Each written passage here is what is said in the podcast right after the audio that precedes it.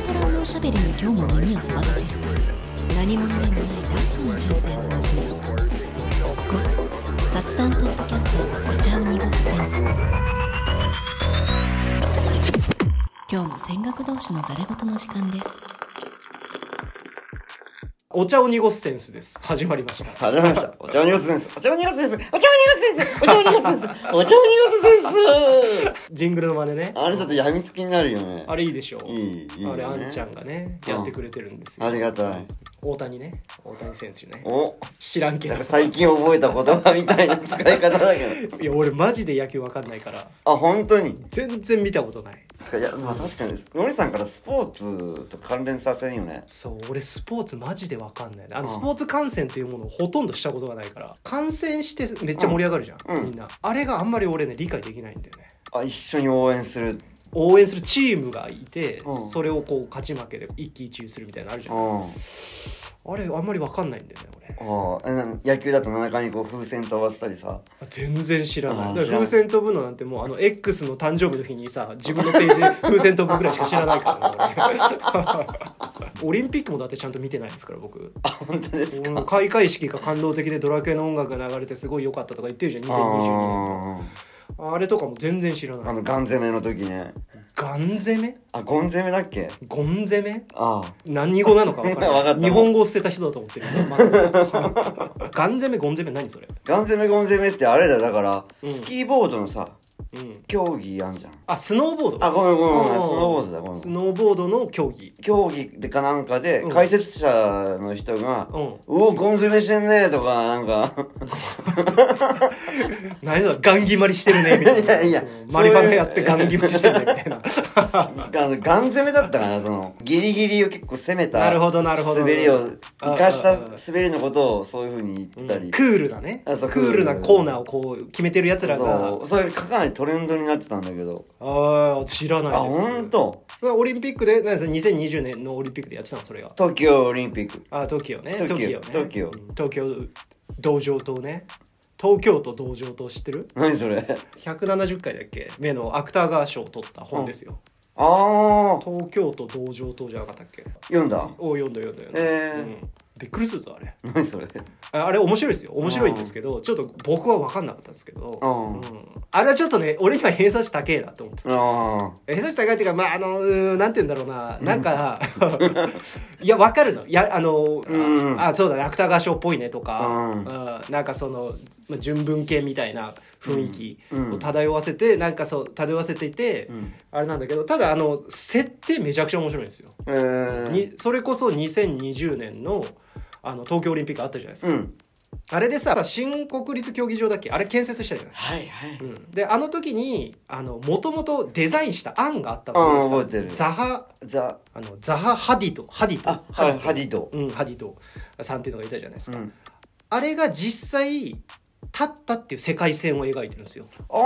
ーザハディ・ハディドのその新国立競技場は立って、うんでそのうん向かいだったかななんか新宿御苑あたりに、うんなんかそのシンパシータワー東京っていう、うんあのね犯罪者が暮らすためのタワーですよねあの、まあ、要は刑務所ですよあーを作るんだけどうんそれの建築のデザインうんを、まあ、建築家の人ですね、うんえーの女性がいるんだけどうんその人を、まあ、主人公に一応描いたっていううんうんこれ設定だけだと超面白くないいや面白そ面う白いですよ、うんで犯罪者は同情されるべき存在であるっていう同情あ同そ情う同情、うんうん犯罪者である前にその人たちも犯罪を犯してしましまうという環境とかあーにいたせいで犯罪を犯しているから、うん犯罪を犯してしまった被害者っていうのがいるけれどももともとその人たちも被害者だよねっていう、あうんーそういう環境にいない俺たちっていうのはもうもともと幸せだよねみたいな、はいはいうんだからその環境になってしまって犯罪を犯してしまった人たちも幸せに暮らすべき権利があるっていうおうおうあのその思想を唱えてる幸福学者みたいなのがいて出たそうでそいつが唱えたその思想に基づいて作られる、えーシンパシータワー東京でそれをデザインした女性あともしくはなんかそこに取り巻くいろいろなうん人たちの話みたいなのをまあ描くんだけど、うんうんこれだとめっちゃ面白そういじゃやない、もうめちゃくちゃ面白そううんすごいドラマが展開されうそうんうなん感じがあるじゃないですか、うんうん何も起きないああ何も起きない山場がないそう山場がないですまあ思考の変遷みたいな建築家の女性のね思考の変遷だったりとかなんか言葉 とかなんかいろいろアイロニーみたいのがそのなんか詰まってたりとかなんかいろいろあるんですようんうん実際普通にまあ読むだけでもそういう書簡をたちゃんと持てるんだけどはい読み解ききれなかったね俺はねああうんだからなんかこうちょっとうんってなんか思ったけどうんまさしくオリンピックから今ちょっとね接続できましたけどうん東京都道場島の話をしたいわけじゃないんですよ今日ああ僕そうは結構喋っちゃったけそどう結構喋っちゃいましたけどその話じゃなくてうんそうだからまあ今日のコーナーですよだから おああ忘れてました忘れて忘れてましたよ、うん今日第3週目ですから第3週目はカルチャートレーニンよっグよっおいカルチャーカルチャーカルチャーカルチャーカルチャーカルチャーカルチャーお茶オニオセンスのジングルのなんかこう亜種ねそう アッシュ亜種ねそう生まれてきたうん 何どどこでこう止めてるのちょっと言いたい言葉があったんだけど出てこなくてうんこめっちゃ途中で止めた感じだよねグッて止めた感じだよね肛門がびっくりしてる系だよそれ結構肛門びっくりあしてれるさなんか立った時にあまだだってかな 終わってさ髪拭いてさ流してさあ行こうって思って立った瞬間あまだいたってならんん残り草ねそうの残り草ねその話そんなを話そう僕は広げたくはないので えっとカルチャートレーニングねはいそうで3今日週目3週目ですはい、で今日僕が、まあ、何を話したいかというと、はい今日ねあ、まあ、本をちょっとお紹介したいなっていうのがあって、はいはいまあ、東京都道場との話を急急にしちゃったんだけど、うんえっと、その話ではなくてですね実際、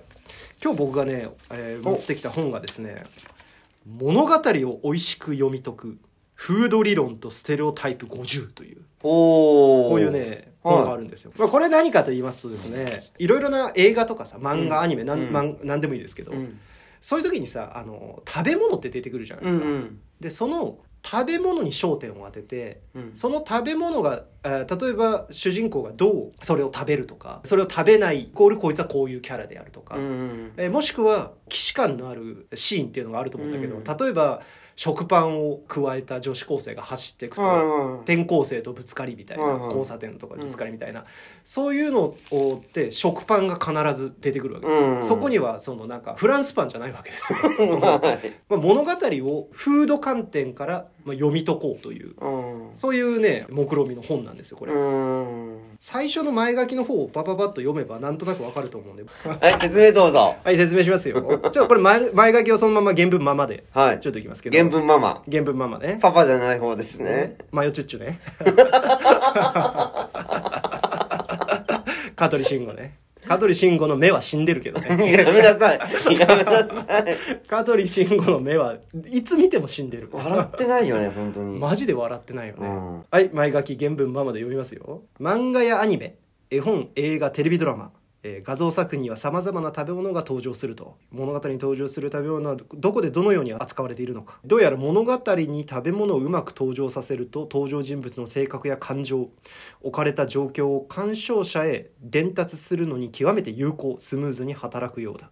私はこれらの現象を総称してフード理論と呼んでいると食べ物は物語の演出上感情の機微を伝えるための優秀な装置として機能しキャラクターの特性を一目で表すためのアイコン的な役割をも果たしているとフード理論的な、ね、観点から数多くの作品を鑑賞したら別のことにも気がついたとでそれが今度はですねステレオタイプフードといううん話になるんだけど数多くの物語でよく似たフード表現が慣用句のように繰り返されているとこれは、まあ、ある作品のある場面であるフード表現が登場したとするそれを見てこれは前にもどこかで見たそれも1回じゃない何回もあるだけどなんでいつ見たのかまるっきり思い出せないとあもしかしてあの映画かもしれないとか、えーそういううテレビドラマかあともかくそのどれかがもしくは全てなどの脳内会議がカンカンガクガクと始まるような現象を体験したことはないだろうかと、まあ、ある種のデジャブに似たあの感じですね、はいまあ、例えばね例えばどういうことかっていうと、まあ、ゴロつきが食卓を襲っている、うんうん、どうだろう明確には思い出せないがしかし確かに過去に何回もこの場面を見たという記憶がないだろう、うんうんえーこれが言う私のステレオタイプフードの代表例だと一般的にステレオタイプというと否定的な意味で使われることが多いがこの本では単に多くの人にハンで押したように同じ印象が浸透している状態を指すと、うんうんね、みんなのなんか共通認識みたいな、うんうん、コモンセンス的ななぜか市民権を得てしまっている謎のシーンみたいなね、はいはいえーそういうのがステレオタイプフードと言っているわけですね。でこの本はそんな場面をお50のステレオタイプフードをえー毎章一つずつ取り上げてるほでうそれを検証しているという、まあ、本なんですということなんです。なるほどうん、 50のその具体的な症例を挙げそうそうそういうこと、えーそういうこと。あれ入ってんのかなあのルパンと事件がこう、うんスパゲティくるくるくるくるってこう取り合うやつああそれない。それない か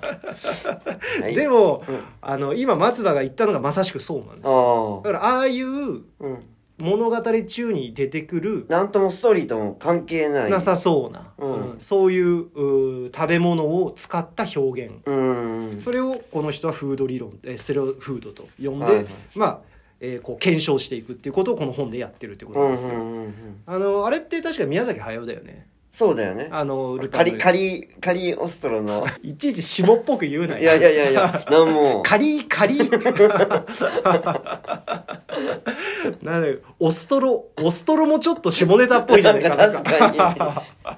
えーでね僕がね一番これちょっと面白いなって思ったのだけちょっと紹介したいなと思って、はいはえーさっきちょっと言いましたけども一つだけ紹介したいのが、はい朝遅刻遅刻とつぶやきながら少女が食パンを加えて走ると転校生のあいつとドンとぶつかり恋が芽生えるっていう、は い、ね、まさしくありますよこの分析がすげえ面白いなって思ってああうんこの項目を読むだけでも俺は価値があるなって思ったね、うん令和ロマンのさ m 1の決勝の1回目のネタでもこの話してたんですよああそうなんだそうそうそうそう分析の仕方とかそういう話ではないんだけど、はい令和ロマンのやつは交差点でぶつかるから、うんえー同じ学校のくせに、うんえっと少女は例えばまっすぐ行っていて、転校生が横から来るってことは、うんそのまま十字に過ぎたっていう、はいはい学校どこなんだよっていううんのをネタにしてたんだね、はいはいはいだからこの少女パン伝説にはうん少女パン伝説っていう言葉があるんですねそうそう少女食パン伝説には、うんまあなんか謎がたくさんあるとうんいう話だったりもするわけですうよね、んうんこれねちょっとまたちょっと読んでいいですかいいですよまあえこ原文パパゲブパパで、はいうんクッキングパパってあったねアニメでね どう考えても食べ物を食べれない顎をしてるそう、どう考えても、顔の半分が顎だったよね。そうそう顔の半分が顎だったまあこれまあ読んでくれればいいんですけどちょっとまあいろいろ僕が面白いなと思ったことをちょっと言うと、まあ、この食パン少女の起源どこなんだって話この人が言ってて、うん。あのね食パン少女の起源がないんですよえー、なんか、そうどっかにありそうで元祖でしょそう元祖どこから祖は祖はどこなんだっていう、うんないんですよこの人が調べたけ、えだから何かが作り出してしまったんですよ僕たちのイメージが、ー、あうんっていうのがまず面白いし、あ。うん。でまあそれでなんでそれを作り出してしまったのかっていうその変遷みたいのもちょっと書いてありますんで、うんそうだねこれね、えーではなぜ食パン少女設定はこんなに人々を引きつけてやまないのだろうかみたいな、うんうん大切なのはこの点の風土分析である食パン加えて走るようじゃまだまだ子供この場合食パンはこの娘はまだ恋を知らないというアイコンになっているほう。あの食パンは私はまだ恋を知らない子供ですよということを、まあ、口から札を下げているようなものであるまだ子供であって色気より食い気であるっていうはいはいは実は食パン少女とは恥じらいを知らない無邪気な子供がその当たった瞬間に恋を知り、うん乙女になる瞬間を鮮やかに切り取ったステレオタイプフードであるい。ああ、なるほど。少女がパンを落とすパンを少女の象徴だから、うんそれを落とすことによって食い気より色気に変わっていく瞬間イコールそれは恋恋を知ってうん大人になっていくっていんううんのを鮮やかにあれ一つで描ききっているんだっていうう、ーん。最高にロマンティックなステレオタイプフードであるめっちゃ面白くない、いや、面白いね。なるほどね。こうやって一つ一つのそういうまあ言ってしまえばちょっとあるあるみたいなもんですよねうん。をこうやってえー分析していくっていう本なんですよあーちょっと例えばこのタイトルだけ笑っちゃったのがうん「鼻持ちならない金持ちの子供は食い地が張っていて太っている」とかあーなんかわからないあわかるわかるでしょ張り込み中の刑事の食事はいつもアンパンと牛乳あーううんんアメリカではドーナツにコーヒーまたはハンバーガーかホットドッグにそれにコーラがつくとかねなんでなんだろうねそれも書いてありますよ全部ああなるほどうん、それを知りたければこれを読んでくれればこの紐解いてくれてる紐解いてくれてるんですよバナナの皮で滑ってこるとか これも俺この子を読んだんですけどああ面白いよそれも書いてあるのそうそれもちゃんと分析されてるあ「あ祖」がどこでどこから発生してきておうなんでそうなっているのかとあかあでこれ結構意外な結末なんですよバナナの皮ですへえはいこれ面白 いはいこれ面白いえー、めっちゃ気になる気になるでしょ気になるはいその人たちはこれ読んでくださあー書店でい書店でお買い求めくださいはいこれねなんで僕がちょっとねわざわざそのなんか持ってきてねこれ説明したかっていうと、うんこれね俺もともとね結構前から知ってたんですよこの本おだけどねこれね今これ僕持ってるのこれ文庫ですねーはあのねもともとねハードカバー系の多分本でちょっとお本物見たことないんで分かんないんですけど結構前に出てたんですよい初版的なそうそう初版的な単行本ですねうんがね「ゴロつきはいつも食卓を襲うフード理論とステレオタイプフード50」っていうのがもともと出てたんですよね、うんうんうん、なんだけどこれ売り切れでもうなかったんですよ、はいはいはいネットで探してもねもう1冊56000とか多分するんですよおだからちょっとなんかプレミアがついてきてるはぐらいの本いで、プレミアですねそうプレミアねそれ、うんレミアうんうんおならね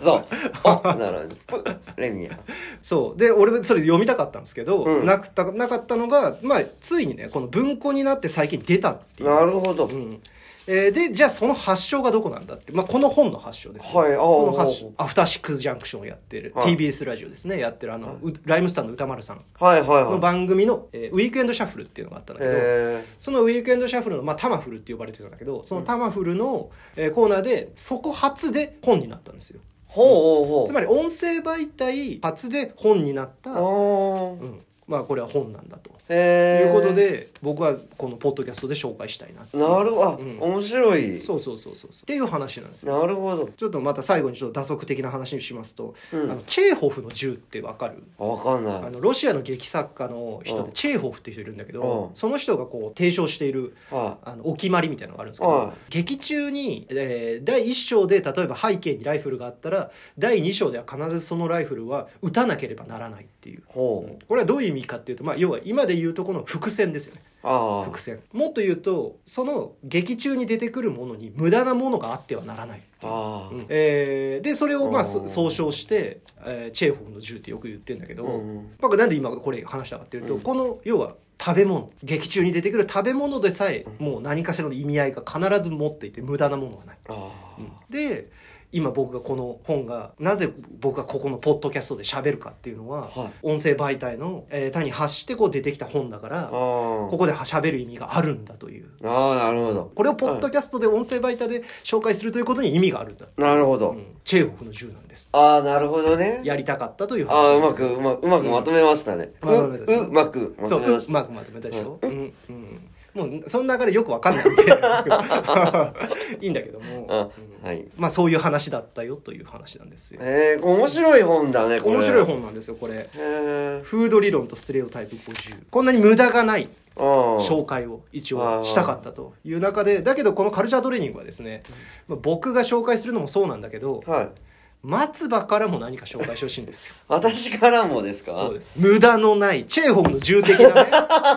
えー、ちょっとそんなこううまいことまとめられたら、うん、ちょっとちょっと話すもなんもないんだけどまあ最近なんか YouTube で何見てるかなって思ったらまあ俺も将棋がずっと好きであいいねそこ将あ棋いいですよ将棋で将棋すよですねそうもう僕は羽生さんのことしか頭にないわけですあなるほどねそう羽生師匠ね羽生師匠、うんで羽生師匠もうずっとさ、うん何かのタイトルを取ってきたわけはいあはいはいの王位とかそういうだから羽生なんとかってつくわけよその名前の呼ぶときうにん、羽生名人とか、はいはいはい羽生王位とかあああとランクなのねそれがランクじゃなくてあランクじゃないそのタイトルが年に何8種類ぐらいあるわけよ名人戦とかああ聞いたことありますねそうその名人戦を勝ち抜くと名人っていう称号あーがそのその年1年はいはいはい間はいタイトルホルダーになるわけああそういう意味ね王位戦王座戦あああで勝ち抜くとなん羽生王座はいはいはい羽生そう多いいうとことわかりましたうんここずーっと羽生善治の下にはうんうん何かそのタイトルの称号がついてたわけはいはい羽生名人とか羽生王座とかああそれが今何もなくてへえ羽生九段になってんのよ、なるほどうんうんそれがすっごい違和感でへえじゃあ負けてるってことですあそうかあそうなんですねそうなのよおそれなんか全然まあ僕僕将棋全然正直知らないんうでんだかあれらですけど羽生九段っていう響きがうんもう違和感でしかないのなるほどね羽生九段え何何みたいなまあ言うて俺ももう本当にね見る線 ミルセン見る線もザ・ビートルズみたい な興味ないでしょそう俺全然そう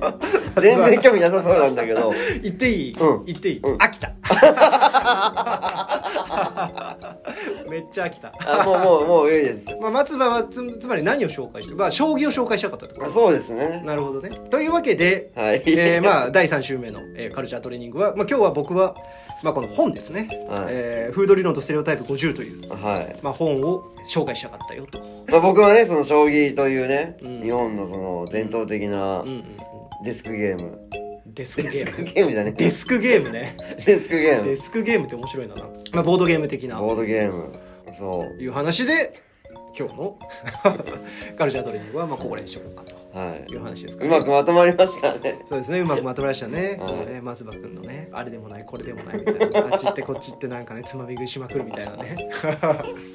そういうねなんか食べ方にもきっと何か意味があるんでしょうねあつまみ食いすんなよとそうそうつまみ食いにも何か意味があるチェーホフの銃なんだ ということもう飽きたそれ飽きたもうチャイチャイホークの銃飽きチたェーホフの銃飽きたねうんチェーホフにあ、ま、謝れごめんなさいごめんなさいごめんなさいごめんなさいごめんなさいごめんなさはい、じゃあまあ今日はここら辺にしておきましょうかね。はい、それでは、えー、お時間でございました。ありがとうございました。いありがとうございました